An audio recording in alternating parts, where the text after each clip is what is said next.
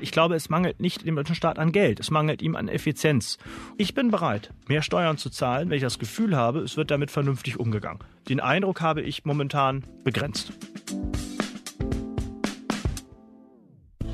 Moin und herzlich willkommen, liebe Hörerinnen und Hörer, zu unserer fünften und damit letzten Folge unseres Manager-Magazins Spezials zu den reichsten Deutschen. In fünf Folgen nehmen wir Sie mit in die Leben der wenigen Hochvermögenden, der Milliardäre dieses Landes und wir fragen, wer sind diese Menschen, wie wurden sie so reich und wie nutzen sie die Macht, die sie dank ihres Geldes haben. Ich bin Simone Salden, stellvertretende Chefredakteurin des Manager-Magazins. Zum Finale unserer Sonderstaffel habe ich heute einen Vertreter der nächsten Generation der jungen Vermögenden zu Gast. Raul Rossmann ist bei mir hier im Studio. Herzlich willkommen, Herr Rossmann. Schön, dass ich da sein darf. Ja, und Herr Rossmann, für alle, die zwar Ihre Drogeriekette kennen, die ja auch den Namen Rossmann trägt, aber Sie selbst vielleicht noch nicht, habe ich ein paar Fakten noch mitgebracht. Sie sind 38 Jahre alt und seit zwei Jahren Sprecher der Geschäftsführung der Drogeriekette. Mit mehr als 50.000 Mitarbeiter sind es inzwischen und einem Jahresumsatz von zuletzt rund 12 Milliarden Euro. Aufgebaut hat das ganze Reich Ihr Vater über viele Jahrzehnte. Ist das soweit korrekt, Herr Rossmann? Alles richtig. Gut, auf unserer reichsten Liste des Manager-Magazins, da steht Ihre Familie mit einem Vermögen von 4 Milliarden auf Platz 53. Und weil das eine ordentliche Hausnummer ist, Herr Rossmann, würden wir Ihnen gerne am Anfang die Frage stellen, die ich auch Herrn Otto schon in unserer zweiten Folge gestellt habe. Wann ist Ihnen als Kind eigentlich aufgefallen, dass Ihre Familie nicht so ist wie alle anderen? Ganz schwierige Frage für mich. Ich weiß, in Schulzeiten beginnt das so am Ende der Grundschulzeit dass es auf einmal eine Gruppenzugehörigkeit gibt, dass man merkt, man ist ein bisschen anders als die anderen. Das war aber gar nicht so das Finanzielle, mhm. sondern eher äußere Sachen. Dick, ja, und dünn, hässlich und schön. Einer meiner ältesten Freunde ist Landwirt, der roch immer ein bisschen anders als die anderen, ja. Also an solchen Themen äh, oder an solchen äußeren Merkmalen entzündete sich dann manchmal diese Gruppenbildung. Dann war ich ja auf einer äh, Privatschule, die war jetzt nicht super elitär, das kostete glaube ich so 400, 450 D-Mark im Monat und das war eher das normal bürgerliche Klientel, was dort ging. Also dieses Thema wirklich ganz anders zu sein als die anderen, habe ich so nie gespürt. Wissen Sie noch, wann Sie Ihr erstes eigenes Geld verdient haben? Ja, das war auch so in der Grundschulzeit. Da habe ich mit dem, äh, über den Freund, über den ich gerade sprach, haben wir da Kastanien gesammelt für die hiesige Jägerschaft und die haben diese Säcke damals für 5 D-Mark dann gekauft. Also das heißt, Sie haben trotzdem sich was dazu verdienen müssen oder hatte man als Kind eines Milliardärs immer genug Taschengeld? Also ich habe mein Taschengeld, das ich bekommen habe, sehr sorgsam gehortet, weil dann, ich glaube, in der achten, neunten Klasse kamen dann die ersten Computer, PCs auf und da gab es dann eine rasante Entwicklung. Ich weiß, mein erster Computer war, glaube ich, ein Intel 200, MMX-Technologie hatte der. Und dann kamen natürlich immer bessere Computerspiele raus und man musste immer mit den RAM und den Grafikkarten hinterherziehen. Und da habe ich dann immer sehr gespart, weil so eine Grafikkarte neue kostete auch 300, 300 400 Euro. Und die habe ich mir immer von meinem Ersparten dann äh, geleistet. Und wenn wir jetzt den Sprung machen ins Unternehmen, ich habe das eben gesagt, 12 Milliarden Umsatz, so viele Mitarbeiterinnen und Mitarbeiter eigentlich wollten Sie ja einen ganz anderen Job machen. Naja, ich habe immer davon auch geträumt, Regisseur zu werden. Und ich habe mich dann auch fortlaufend mit dem Thema auseinandergesetzt, auch bis heute. Dieses Jahr hatte ich ein ganz großes Glück gehabt. Dann saß mir jemand aus dem Einzelhandel gegenüber, ich glaube Familie Dohle, also die haben auch mit Einzelhandel ihr Vermögen aufgebaut. Und wir kamen so ins Gespräch und ich merkte, da ist auch so eine Liebe zum Film bei ihm da. Und er sagte dann irgendwann, guck mal, das bin ich hier bei der Oscarverleihung. Wie bei der Oscarverleihung. Ja, meine Filmproduktionsfirma hat im Westen nichts Neues mitproduziert. Und dann konnten wir uns natürlich stundenlang unterhalten. Und er hat auch nicht, äh, als er 15 oder 20 war, angefangen, Regie zu studieren, sondern hat dann quasi viel später im Leben angefangen, sich für das Thema zu begeistern. Und ich habe das nicht ganz ad acta gelesen, dass ich vielleicht mal, mein Vater schreibt jetzt Bücher, warum sollte ich nicht mal in 10 oder 15 Jahren auf die eine oder andere Weise sich mit dem Thema Film doch auch in produzierender Art sich auseinandersetzen. Ne? Das habe ich gerade gedacht. Ihr Vater hat da ja auch das Sujet gewechselt ja. und nochmal eine neue Leidenschaft gefunden. Gelungen, ja. War das trotzdem so ein Thema, dass Sie mal gesagt haben, ja, meiner Passion, die liegt vielleicht woanders als im Einzelhandel, der kann ich nicht so richtig folgen. Wäre das was gewesen, wo Ihr Vater gesagt hätte, das lasse ich durchgehen, Hauptsache der Junge ist glücklich? Oder war das Erbe und die Firma zu übernehmen doch immer ein Thema? Also ich habe sehr klar. Ich weiß, als ich 16, 17 war und mir Gedankengänge über meinen Studiengang gemacht habe, da war immer BWL an erster Stelle. Ich hatte auch damals nicht das Gefühl, ich verbau mir Sachen damit, sondern habe ja immer gesehen, wie viele Möglichkeiten mein Vater auch hat und meine Eltern auch über das klassische Drogeriegeschäft hinaus. Und das kam mir damals schon sehr verlockend vor. Ne? Aber dass ich das so 100 Prozent bejaht habe, das kam erst in dem Moment, wo ich eigene Verantwortung getragen habe. Ihr Vater stand in den 90ern ziemlich mit dem Rücken zur Wand und die Firma kurz vor der Pleite. Haben Sie da ja, wie haben Sie diese Zeit in Erinnerung? Wie haben Sie das als Sohn erlebt? Mir waren die Ausmaße der Bedrohung nicht ganz klar. Meine Eltern haben schon klar zu erkennen gegeben, dass es momentan nicht leicht ist. Mein Vater hat ja dann noch einen Herzinfarkt bekommen in der Zeit. Davon wusste ich nichts. Er hat zwar mir von starken gesundheitlichen Problemen erzählt. Er war damals ja, glaube ich, auch in Polen unterwegs. Ja, ich glaube, er war im Ausland und es ging ihm richtig dreckig. Das habe ich alles wahrgenommen. Wie existenziell die Bedrohung war, habe ich nicht wirklich abschließend bewertet. Ich weiß, dass ich damals, wozu ich nicht neige, einem Mitschüler einen Basketball ins Gesicht geworfen habe, nachdem der mich provoziert hatte. Also das kenne ich nicht von mir. Also vielleicht war da auch irgendwas stressbedingt bei mir damals in der Schulzeit los, dass ich den Stress irgendwie versucht habe weiterzugeben. Nochmal Entschuldigung, lieber Lars, ist jetzt wirklich lange her. Hoffentlich hat er es mir verziehen. Er hat auch keinen Zahn verloren oder irgendwas. Also äh, da war was, ja. Und haben Sie das mit Ihrem Vater aber nochmal aufgearbeitet später? Weil ich meine, man ist nicht davor gefeit, dass Sie selbst mal in so eine Situation kommen. Ja, ich habe das im Nachgang schon verstanden. Und auch mein Vater hat mir dann häufig erzählt, dass er diesen langen Brief an die Banken geschrieben hat, was er alles falsch gemacht hat, was er richtig macht. Ich merkte dann aber auch, dass es dann sich in den Ende der 90er Jahre und auch Anfang der 2000er Jahre signifikant in eine andere Richtung entwickelte. Wir haben dann ja in den 2000er Jahren auch viele andere Ketten übernommen. Äh, mit KD ging's los, Kloppenburg und so weiter. Also spätestens da war mir ja klar, okay, das war jetzt ein Intermezzo und mein Vater hat das Schiff rumgerissen. Jetzt ist es ja oft so, und das sagen wir auch bei der Reichstenliste, wenn man mal erstmal so einen Grundstock hat, so 100 Millionen oder mehr, dann ist es eigentlich kaum noch möglich, richtig zu verarmen. Aber am Beispiel Schlecker sieht man ja auch, was selbst ein sehr großes Imperium zum Einsturz bringen kann. Das haben Sie damals ja noch viel genauer verfolgt, auch aus Sicht der Konkurrenz. Haben Sie mitunter auch mal Angst davor, es richtig zu vermasseln? Ich versuche mal ganz kurz die Szene zu schildern, als ich erfahren habe, wie Schlecker insolvent gegangen ist. Mein Vater hat das ist immer über längere Zeit schon vorhergesagt. Ich habe ihn dann auch irgendwann gut verstanden. Und dann war ich auf einer Ausstellung vom Herakloneum. Das ist die Zwillingsstadt, die auch durch den Ausbruch des Vesuvs untergegangen ist. Und dann standen wir da und dann kamen so SMS rein wie Glückwunsch. Und ich dachte, was, was, was Glückwunsch? Was gratulieren mhm. die denn da? Und irgendwann die vierte, fünfte SMS, die bekommt er, erschloss sich dann auf einmal, um was es ging. Das war nämlich äh, die Insolvenzmeldung von Schlecker. Ich habe das überhaupt nicht als beglückend empfunden oder so, ja. Also weil ich kann nur auf eigene Leistung stolz sein, ja, aber ich bin ja nicht, nicht glücklich darüber, dass jemand anderes gescheitert ist. Diese Frage, Angst richtig zu scheitern, habe ich weniger und weniger. Ja, weil ich mich immer geborgener fühle in einem sehr, sehr guten Team, weil ich immer mehr auch um die Stärken, meine Stärken auch um die Stärken der Mannschaft weiß, in der ich aufgehoben bin. Und ähm, das war vor zehn Jahren, ja, kam mir der Gedanke mal häufiger. Wie ist es denn jetzt heute? Jetzt stehen Sie als Kapitän an Deck. Wo wollen Sie das Schiff hinsteuern? also unser Hauptasset sei immer, das sind unsere Eigenmarken. Ja? Und unsere Eigenmarken müssen wir wie Marken führen. Und das ist an sich schon eine Riesenaufgabe, gerade auch um, ergänzt um die Ansprüche der Zeit, also die auch die unsere Kunden an uns stellen, ja, in, in puncto Nachhaltigkeit beispielsweise. Es war ja ein Thema vor fünf oder sechs Jahren, das, sagen wir mal, irgendwie eher Nischeninteresse hatte.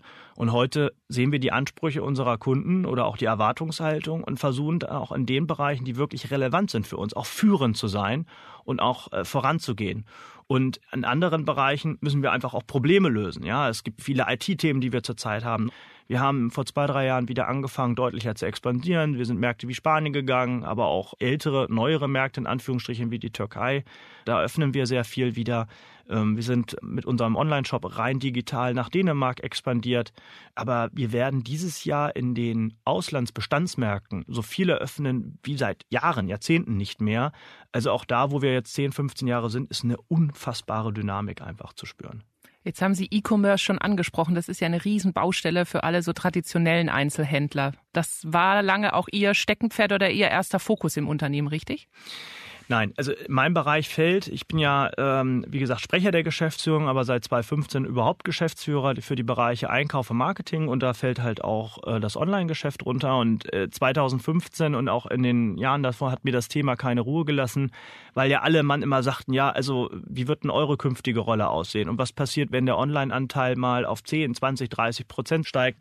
Letztendlich ist genau das Gegenteil eingetreten. Der Onlinehandel hat uns massiv geholfen im Stationärgeschäft, weil die Fachmärkte massiv abgebaut haben. Spielwaren, Schreibwarenläden haben geschlossen aber auch andere weniger wettbewerbsfähige Einzelhändler haben aufgegeben, wie beispielsweise Real.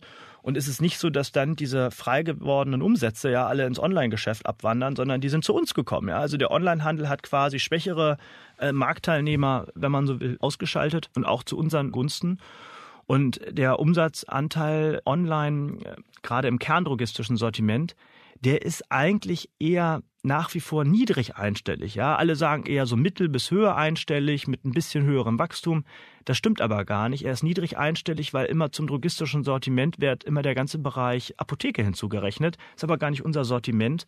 Und die Dynamik ist nicht so recht erkennbar. Ja, also nicht die Dynamik wie im Vergleich im Non-Food-Bereich oder im in anderen Kategorien wie Textilien, ja. Diese Firma war natürlich ja auch total von der Figur Ihres Vaters geprägt, der der Gründer ist. Was versuchen Sie so an anderer neuer Führungskultur auch vielleicht reinzubringen? Ist man da mit Mitte, Ende 30 natürlich anders als so der Patriarch? Wir haben jetzt äh, genau diese Reise, die wir jetzt mit allen Geschäftsführern und Geschäftsleitern gemacht haben, 80 Prozent der Leute seit 2015 sind neu dabei. Nicht komplett neu im Unternehmen, aber sie sind neu in dieser Rolle. Und diese Geschäftsleiter und Geschäftsführer, die haben natürlich auch ihrerseits Personalentscheidungen getroffen. Und nach drei, fünf Jahren merkt man auf einmal, dass sich dadurch etwas verändert. Und das hat dem Unternehmen gut getan, definitiv. Das ist eine Stärke, die Rossmann besitzt, dass wir Probleme sehr schnell effizient lösen können. Manchmal dieses nach vorne denken. Da merke ich noch, okay, da braucht es auch eine ganz lebendige Diskussionskultur und die bauen wir auch zurzeit auf. Wie sehr versuchen Sie da auch, Sie sprachen es schon an, dass man das auch vorleben muss. Ist das was, wo Sie selbst in ein Training auch gegangen sind, wo Sie dazugelernt haben über die Jahre?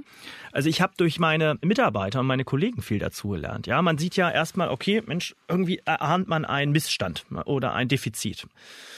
Dann habe ich mich immer eine Zeit lang darüber geärgert und ich merkte, wenn nach zwei, drei Monaten dieser Ärger nicht weniger geworden ist und man das halt auch nicht irgendwie lösen konnte gemeinsam, das unterscheidet auch ein bisschen mein Vater und mich. Ich habe dann eher mal gesagt, okay, dann ist der gemeinsame Weg hier zu Ende. Eigentlich müssten Sie da gar nicht morgens hingehen. Warum ziehen Sie trotzdem jeden Morgen einen Anzug an? Beziehungsweise ich weiß, Sie tragen selten Anzug, eigentlich eher so wie Ihr Vater Hemd und Pullover oder so und fahren Richtung Burgwedel in die Firma. Ja, gute Frage. Warum fahre ich da jeden Morgen hin? Meistens auch mit dem Fahrrad, kann ich dazu sagen. Ja, also mit dem Lastenfahrrad. Bringe ja morgens erstmal meine Tochter in den Kindergarten. Dann habe ich einen Hund dabei, der darf gelegentlich auch mal mitkommen. Also ich fahre schon mal sehr gerne in die Firma, weil der Weg dorthin sehr schön ist. Ich glaube generell, dass Menschen irgendwie neugierig sind und empfindsam. Ja, ich glaube, das ist so die Grundveranlagung eines Menschen. Und äh, mir macht einfach dieses Gefühl Spaß, Mensch, irgendwie wir machen was besser, ja. Und als ich 1985 auf die Welt kam, äh, standen wir auf keiner reichen Liste und da waren wir wohlhabend. Und äh, wie gesagt, 1997 standen wir noch kurz vorm Konkurs. Das habe ich durchaus gespürt und dachte mir, oh Gott, oh Gott, gerade im Nachgang was wäre aus deinem Leben eigentlich geworden? Wären wir da falsch abgezweigt? Weil ich glaube schon, dass das, was ich jetzt mache, irgendwie zu mir sehr, sehr gut passt. Und ich weiß nicht, ob es woanders dann eine ähnliche Möglichkeit gegeben hätte, mich für, für mich da auch so, so auch entfalten zu können. Nee, also da ist immer noch auch eine Dankbarkeit und auch eine Demut vor der Aufgabe und auch vor dem, ja, was wir besitzen. Aber wie gesagt, man kann immer nur Sachen besitzen, wenn man sie auch gebraucht. Ne? Gutes Stichwort, Sachen besitzen. Äh, sie haben gesagt, Sie fahren am liebsten mit dem Lastenrad morgens, ist praktisch und passt zu Ihren anderen Lebensumständen auch. Aber was bedeutet denn Luxus für Sie? Also Zeit, Schlaf bei zwei Kindern. Ja, Sie haben zwei äh, kleine Kinder genau, auch, genau. Kleinere, ja. Spielt auch eine Zeit, auch mit Kindern und Familie zu verbringen, Schlaf. Und wenn Sie so nach dem ganz herkömmlichen Begriff Luxus fragen, das, teile ich mit meinem Vater. Schönes Design, schöne Hotels und auch einfach sich im tagtäglichen, glaube ich, gar keine Gedanken über Geld zu machen. Ja, also kaufe ich jetzt meiner Tochter bei Rossmann noch eine Zeitung. Ja, also es ist ja natürlich muss man sich dann eher mit dem Problem befassen, okay, dass man nicht zu spendabel wird. Ja, wir ja keine Kinder verziehen, ne, die mhm. alles bekommen, was sie wollen. Also das Ganze hat eine Kehrseite, aber schönes Design ist wirklich was Fantastisches. Ja, also ich finde, wir waren ja jetzt wie gesagt in Aarhus in Kopenhagen und wenn ich diese Architektur sehe, da haben die Kopenhagener und auch die Dänen einfach wirklich ein Bewusstsein für, wie man schöne Städte baut, ja, lebens, lebensfreundliche Städte und wie man Spielplätze integriert und wie man gutes Miteinander auch darüber schafft.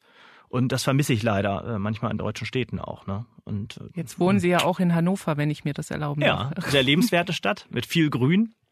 Ich werde jetzt nicht mit Na. Ihnen gemeinsam lachen, ja, das verbitte ich mir.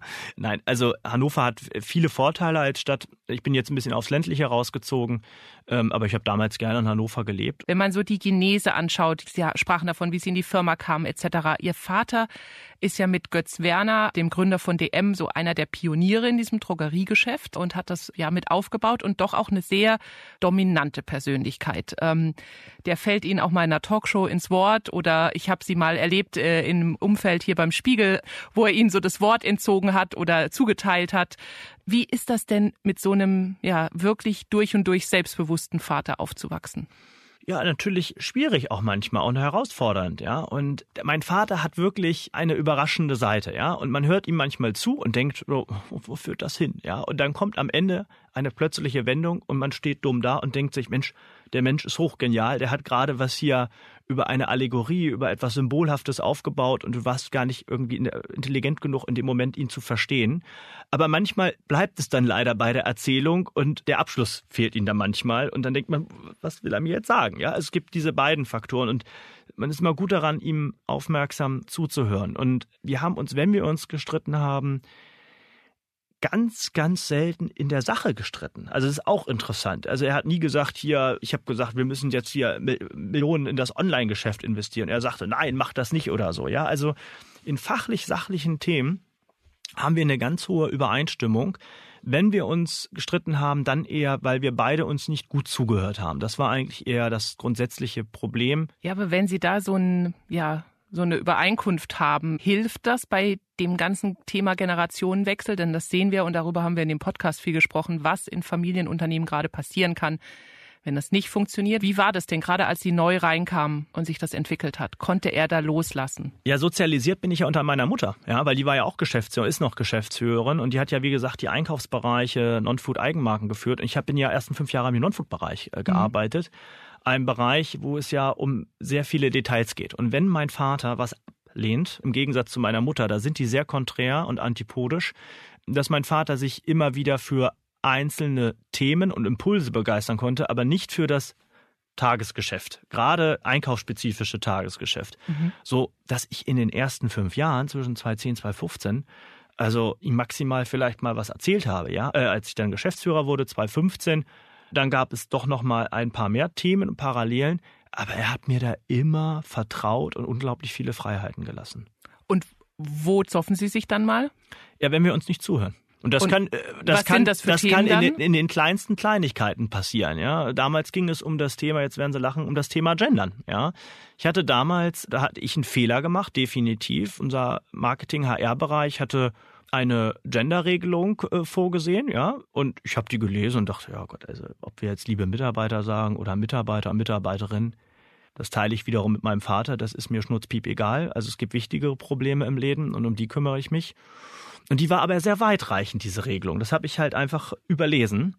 Und dann gab es Beschwerden und die sind zu ihm durchgedrungen und er vertritt da ja eher eine Haltung, dass Gendern bitte diejenigen machen können und wollen, die es machen wollen, aber dass man nicht übergriffig wird sprachlich und anderen das vorschreibt, ja, und hat dann auch schnell gesagt, es gibt hier den die Regelung des deutschen Sprachrates, der das auch definitiv so nicht so sieht. Ich habe ihm mit allen beigepflichtet und trotzdem kam es dann leider zu einer Verhärtung der Fronten, obwohl wir uns inhaltlich eigentlich ganz dicht beieinander waren. Und da ging es eher um das, wie wir die Diskussion geführt haben. Aber er mhm. hat es auch wieder gelöst und wir sind dann nach doch einer etwas für uns ungewohnten längeren Eiszeit nach zwei, drei Wochen sind wir dann spazieren gegangen. Und er sagte, jetzt darfst du eine Stunde reden. Ich werde dir versprechen, kein Wort zu sagen. Und, und das hat er durchgezogen? Ich, ja, es hat er durchgezogen. Und das äh, gleiche hat er dann aber für sich eingefordert. Und da, das war dann der, der Durchbruch. Gut, und dann haben wir natürlich auch den Vorteil, dass mein Bruder und auch meine Mutter im Geschäft mit sind und natürlich auch als Mediator fungieren. Ne? Also das ist immer wichtig. Ne? Also das ist, äh, erlebt man ja häufiger, dass zwei Menschen miteinander dann doch irgendwie sich verkeilen und dann gibt es einen dritten Part, der dann doch auch wieder ein Türöffner sein kann. Genau, Sie sind ja vier eigentlich, vier Rossmanns, die zusammenarbeiten. War das zwischen Ihren und Ihrem Bruder, war das ein großes Thema, wer da übernimmt und wer vor allem auf den Platz Nummer eins rückt? Nie ein Thema. Immer geklärte Fronten in der Hinsicht, wenn man von Fronten sprechen müsste, weil es ja falsch ist, weil wir hier nicht in einem Wettbewerb standen zueinander. Es war, glaube ich, immer auch absehbar für meinen Vater, dass ich die Gesamtverantwortung übernehmen möchte. Also zumindest so in den letzten zehn Jahren war das absehbar. Und äh, meinem Bruder war da zurückhaltender in der Form einfach. Und dadurch war das dann relativ natürlich, wie das gewachsen ist. Ist das was, wovor Sie Sorge haben, wenn Sie mal in die Zukunft gucken? Das ist ja jetzt smooth gelaufen, der Wechsel. Ich habe ja zwei Kinder, dann fängt man an, auch mal ein Testament aufzusetzen und sich darüber Gedanken zu machen. Also ähm, ich kann jetzt noch sagen, gut, wenn ich jetzt plötzlich versterben werde, kann ich nichts regeln, in Anführungsstrichen. Ich kann vielleicht Menschen einsetzen, die das dann im besten Sinne regeln werden. Aber ich weiß ja nicht, wie unsere Kinder, die wir haben, auch mein Bruder hat ja auch Kinder, wie die sich mal entwickeln werden. Das ist noch nicht absehbar. Ich bin kein Freund von, alle kriegen den gleichen Anteil, weil ich glaube auch nicht, dass alle gleich geeignet sein werden. Und dieses Vermögen ist auch gegenüber der Gesellschaft eine absolute Verpflichtung. Das macht mir meine Gedanken, aber ich kann es aktuell nicht klären, weil einfach alle Kinder noch viel zu jung sind, um da jetzt abschließend drüber zu urteilen, ne, wie man das dann aufteilt. Dann kommen wir doch mal zu all denen ihrer Generation, auch dieser Erbengeneration, die sagen, ja, Tax Me Now, Reichensteuer hoch, das habe ich mir alles nicht verdient, damit müsste man anders umgehen. Wie gucken Sie da drauf? Ja, also erstmal fehlt es mir nicht an, mangelt es mir nicht an Fantasie, mein Vermögen einzusetzen. Ja, und äh, der Vermögensforscher, wie heißt der, Drujan, sagte ja mal, es gibt reiche Menschen und vermögende Menschen. Ja? Und der Vermögende weiß, was mit seinem Vermögen anzufangen und reich sein als solches ist nur ein Aggregatzustand. Also momentan ist es so, ich bin vor zwei Jahren auf meinen Vater und auf meine Eltern auch zugekommen und sagte, Leute, also unsere Vermögensverhältnisse haben sich in den letzten Jahren doch deutlich dynamisiert, um es mal sozusagen positiv entwickelt. Das Spendenvolumen ist aber relativ gleich geblieben. Wir machen zwar sehr viel, deshalb wirkt das in Summe auch viel, es ist aber gar nicht so viel in Summe. Lasst uns noch mal gucken, gemeinsam als Familie, welche Projekte haben wir, die wir voranbringen können. Ja, und ich bin kein Freund von Spenden von wir bauen jetzt für 250 Millionen noch ein neues Museum. Ja, das ist für mich nicht Probleme der Gegenwart, ja, die man damit äh, angeht, dann haben wir uns über die Bereiche und auch Ziele verständigt. Und ich merke, dass insbesondere durch meine Tochter auf viele Themen stoße. Ja, also war zum Beispiel mit ihr letztes Jahr, hat sie RSV gehabt, also diese Kindererkrankung, Lungen, äh, und war mit ihr im Krankenhaus, im größten Kinderkrankenhaus Deutschlands, der Bult. Und dann war ich so pfiffig und hatte meine Kopfhörer mitgenommen und mein Handy und dachte, ja, wenn wir da jetzt drei Stunden warten, auf das hatte ich mich mindestens eingestellt, dann kann sie ja schön Bibi und Dina hören. Ja, ja gut, die hatten kein WLAN, kein Mobilfunk, gar nichts. Und dann haben wir gesagt, wir gehen jetzt eine langfristige Partnerschaft mit der Bult ein. Wir geben finanziell immer eine halbe Million Euro. Was aber viel wichtiger ist eigentlich bei der Bult und auch bei ganz vielen anderen Institutionen, denen fehlt es einfach an Know-how, an Personalkompetenz im IT-Bereich. Und unsere Mitarbeiter haben unfassbar viel Spaß daran, ja, neben ihrer eigenen Tätigkeit im Krankenhaus zu helfen. Ja, das ist ja was wirklich Sinnstiftendes und auch Erfüllendes. Ja, was halten Sie dann von so einer Bewegung, die es ja schon fast ist wie Text Me Now? Äh, wenig, weil ich glaube, es mangelt nicht dem deutschen Staat an Geld, es mangelt ihm an Effizienz.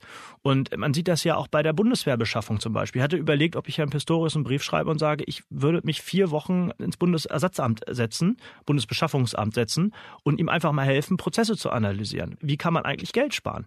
Es wird mit Geld extrem fahrlässig umgegangen. Ich bin bereit, mehr Steuern zu zahlen, wenn ich das Gefühl habe, es wird damit vernünftig umgegangen. Den Eindruck habe ich momentan begrenzt. Jetzt äh, haben Sie gerade beschrieben, wie Sie auf die Spendenmöglichkeit kamen oder auf den Gedanken, aber Sie haben gesagt, Sie wollten eigentlich da auch strategischere Ziele aufsetzen. Wir haben da auch in unserem neuen Heft jetzt eine Geschichte, da geht es zum Beispiel um die Ex-Frau von Amazon-Gründer Jeff Bezos, äh, Mackenzie Scott, die ja jetzt wirklich einige Milliarden hat, die sie gerade verteilt. Die ist da eher mit der Gießkanne unterwegs. Haben Sie sich da schon so ein eigenes System überlegt? Haben Sie da Ziele, wo Sie sagen, das muss mindestens darauf einzahlen? Ja, also für mich ist natürlich gibt es verschiedene Nachhaltigkeitsziele. Ne? Und ich sage, wenn man es sich einfach macht, dann spendet man ans Tierheim. Für mich ist aber das drängendste Problem unserer Zeit, und das verbindet mich ja auch ganz stark mit meinem Vater, ist halt die Klimaerwärmung und der Klimawandel.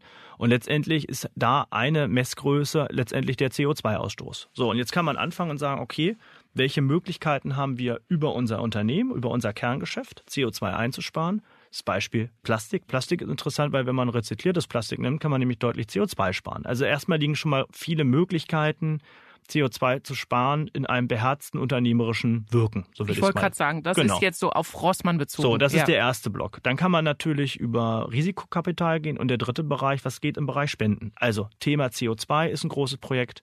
Kinderkrankenhaus Afrika bleibt relativ weit vorne. Das hat auch was mit der mit der Engagement meines Vaters zu tun. Das ist die Stiftung. Weltbevölkerung. Genau. Tauschen Sie sich da, abgesehen von Ihrem Vater, auch mit anderen ja, Jungunternehmern aus, mit anderen Leuten, die familiengeführte Unternehmen übernommen haben und die auch so ein Vermögen zur Verfügung haben? Ja, also mein Lieblingsprojekt, davon muss ich jetzt auch kurz erzählen, das ist unser äh, Aufforstungsprogramm in Nicaragua, weil was hat mich immer geärgert? Wir haben ja einige Artikel mal klimaneutral gestellt und dann bezahlt man halt eine Agentur für dieses Thema, die das analysiert und sagt, mhm. ja, ihr könnt das Geld nehmen und dafür euch dann Klima. Und da habe ich gesagt, Mensch, warum sollen wir anderen Leuten das Geld geben? Lass das selber machen. Und dann waren wir mitten Hochzeit Corona, hoch verboten, war ich mit verschiedenen Unternehmern auf Sylt. Mhm. Es war völlig verlassen und dann auf der Rückfahrt sagte ich zu Moritz Ritter von Ritter Sportschokolade, gut, Freunde, äh, gut befreundet bin, ihr habt doch dreieinhalbtausend Hektar Land in Nicaragua, wo ihr eure eigene Schokoplantage, sage ich jetzt, mhm. also Kakaoplantage habt. Können wir das nicht arrondieren, erweitern um weitere Flächen, die wir aufforsten. Und jetzt haben wir vor anderthalb Jahren über äh, knapp 1000 Hektar gekauft, sind jetzt im zweiten Jahr der Aufforstung. Heißt, wir forsten circa zwischen 250 bis 300 Hektar pro Jahr auf, sodass wir jetzt schon bei, mit Ritter Sport zusammen bei 4.500 Hektar sind, die quasi naturnah bewirtschaftet werden. Unser Teil gar nicht. Das ist wirklich eine reine Regeneration.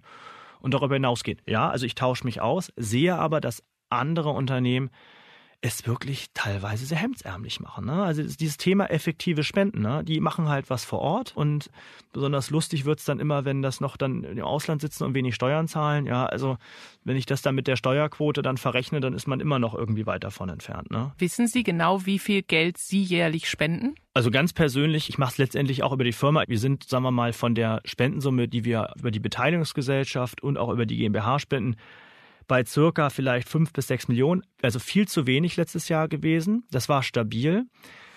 Jetzt kommen aber andere Sachen noch dazu. Nehmen Sie mal Ukraine-Hilfe. Wir waren letztes Jahr der größte Lebensmittellieferant für drei Wochen in Kiew gewesen. Ja? Kein anderer hat so beherzt da geliefert. Also vielleicht ist es eher 10 Millionen, 10 bis 15 Millionen, wenn ich das Thema Sponsoring, solche Hilfen wie die Ukraine-Hilfe dazu rechne. Aber ich traue uns zu locker 30, 35 Millionen Euro, ja, wenn ich alles zusammenrechne, da jährlich zu wuppen. Aber die Projekte müssen da sein, die richtigen Projekte. Jetzt weiß ich äh, schon im Vorgespräch, als ich Sie eingeladen habe, dass Sie sich mitunter ja über sowas wie unsere Reichstenliste beim Manager Magazin ganz schön ärgern können. Warum ich habe mich nie geärgert über die Reichenliste. Ich weiß, andere ärgern sich darüber. Ich fand das, ich habe sogar, jetzt muss ich heute Morgen, ich habe nämlich von 2012 die Ausgabe aufbewahrt, weil das die Ausgabe ist, in der Rossmann das erste Mal unter den 100 Reichsten der Deutschen war. Diese Ausgabe, weil wir da damals, würde ich sagen, damals haben wir schon darüber geredet, heute reden wir wirklich nicht mehr drüber. Okay. Aber vor 10, 15 Jahren, als wir noch, sagen wir mal, aus einer anderen Hemisphäre kamen, haben wir darüber geredet zu Hause. Und diese Ausgabe habe ich beibehalten und die steht zu Hause. Da habe ich heute Morgen reingeguckt und 2012 hatten wir dann, so wurden wir damals taxiert, 1,25. Also über, für mich ist überhaupt kein Ärgernis, die Reichenliste. Ich finde, sie greift zu kurz. Ja, wo greift sie denn dann Ihrer Meinung nach zu kurz? Ja, da kann ich wieder nur den Vermögensforscher Herr Drojen zitieren. Ja, reich sein ist ein Aggregatzustand. Und das sagt erstmal überhaupt nichts darüber aus, ob jemand etwas Gutes tut oder ob er das Richtige tut. Mir greift das viel zu kurz in der Hinsicht. Und warum erweitern Sie denn nicht, Frau Salden, die Reichenliste um eine Art Spendenliste? Ja, dass man mal die Top 100 befragt. Was tut ihr eigentlich im sozialen Bereich? Und das ist natürlich total kompliziert. Wir haben es angestriffen, ja, weil man natürlich viele Unternehmen haben über das Unternehmen als solches schon einen Hebel positiv auf Lieferketten, auf Rohstoffe etc. einzuwirken. Dann gibt es das Thema Risikokapital, ja, also wenn Gebrüder Strüngmann in Biontech investieren, und auf einmal BioNTech der erste Impfstoff ist. Und hat das natürlich einen riesen gesellschaftlichen Mehrwert. Aber ich würde einfach mal wirklich mit dem klassischen Spenden anfangen. Wie viel spendet ihr? Für was spendet ihr? Wie würdet ihr das einschätzen? Wollt ihr das ausbauen?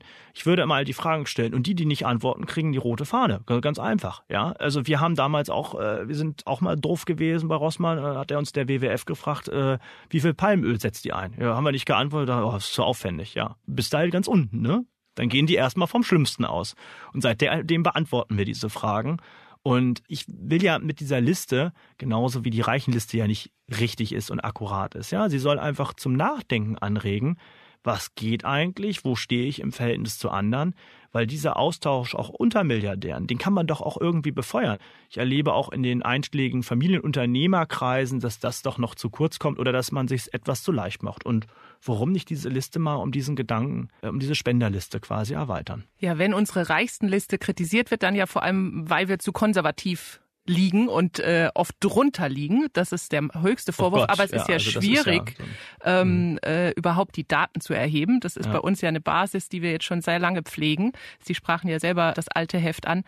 Aber wie könnte das denn aus Ihrer Sicht überhaupt funktionieren? Also wir wissen, wenn wir nachfragen, die wenigsten Leute trauen sich schon mal in so einen Podcast oder mhm. überhaupt mhm. über das Thema Geld zu sprechen. Viele wollen, kein, dass kein Foto von ihnen ja, also gedruckt wird etc. Die Milliardäre, die ich kenne, die genau. ärgern sich nicht darüber, dass da ihr Vermögen zu klein ausgewiesen wird, sondern die ärgern sich darüber, dass sie auf diese Liste kommen und haben dann die Angst darüber, in einen auch kriminellen Fokus zu geraten. Also mhm. das sind eigentlich die Rückmeldungen, die ich bekomme. Also da hat noch nie einer gesagt, die haben mich mit 100 Millionen zu wenig taxiert. Also die Frage ist, was machen Milliardäre und reiche Menschen damit, ja? Und das ist, kann doch eine Chance sein, sich auch in ein positives, gutes Licht zu rücken, ja? Und zu sagen, haben Mensch, Sie das Gefühl, dass ja die, die Sie kennen, das alle ausweisen würden, etc.? Nö, da würden wahrscheinlich die Hälfte würde das nicht beantworten, ne? Aber ja, ihr könnt ja Druck machen, ne? Also will Ihnen das ja nicht Ihren Job ja erklären, gerne. ne? Ja, ich wollte gerade sagen, Medien dürfen doch kritisch nachfragen, ja. Und natürlich kann man sagen, ja, letztendlich ist es nur das, was der Staat an Steuern erhebt und darüber hinaus will ich äh, ja, das ist mir zu libertär gedacht. Ja, liberalen Märkten sollten auch sich Menschen darüber hinaus für ihr Umfeld interessieren und gerade viele auch reiche Menschen sich darüber beklagen, dass zu wenig oder zu voreingenommen über reiche Menschen gesprochen wird, kann das doch eine Chance sein, auch das eigene Engagement herauszustellen. Okay, wenn ich meine Anrufe mache zur Spenderliste, dann nehme ich dieses Zitat mit von Ihnen und im Zweifel funke ich Sie dann nochmal an. Ja, Herr Rossmann, dann sage ich an der Stelle Dankeschön für das ja, offene Gespräch mit deutlichen Worten. Vielen Dank. Vielen Dank, Frau Seiden. Ja, liebe Hörerinnen und Hörer, das war die letzte Folge unserer Spezialausgabe von Das Thema, die reichsten Deutschen. Wenn Sie eine Folge verpasst haben, dann können Sie diese überall nachhören, wo es Podcasts gibt. Und falls Sie unsere ganze Liste digital lesen wollen oder nach ein paar bekannten Namen, wie zum Beispiel Rossmann, durchsuchen wollen, dann gehen Sie auf manager-magazin.de oder Sie klicken ganz einfach auf den Link hier unten in der Folgenbeschreibung. Wir hoffen, Sie haben ähnlich viel gelernt und gestaunt auch, wie wir hier in diesen fünf Folgen. Wenn ja, geben Sie uns gerne Ihre fünf Sterne. Experte im Studio war bei mir Christoph Nesshöfer. Projektleitung Julia Wehmeier. Redaktion Karin Stawski. Aufnahmeleitung Jelena Berner. Audioproduktion Luca Ziemek. Und danke auch an Ruth Lampen, Vivian Graf, Philipp Fackler und Mareike Larissa Heinz. Und ich bin Ihre Host, Simone Salden. Nächste Woche hören Sie hier wieder meinen Kollegen Sven Klausen mit einem aktuellen Thema aus der Welt der Wirtschaft, recherchiert von unserem Team aus der MM-Redaktion. Ich sag Tschüss aus Hamburg. Machen Sie es gut.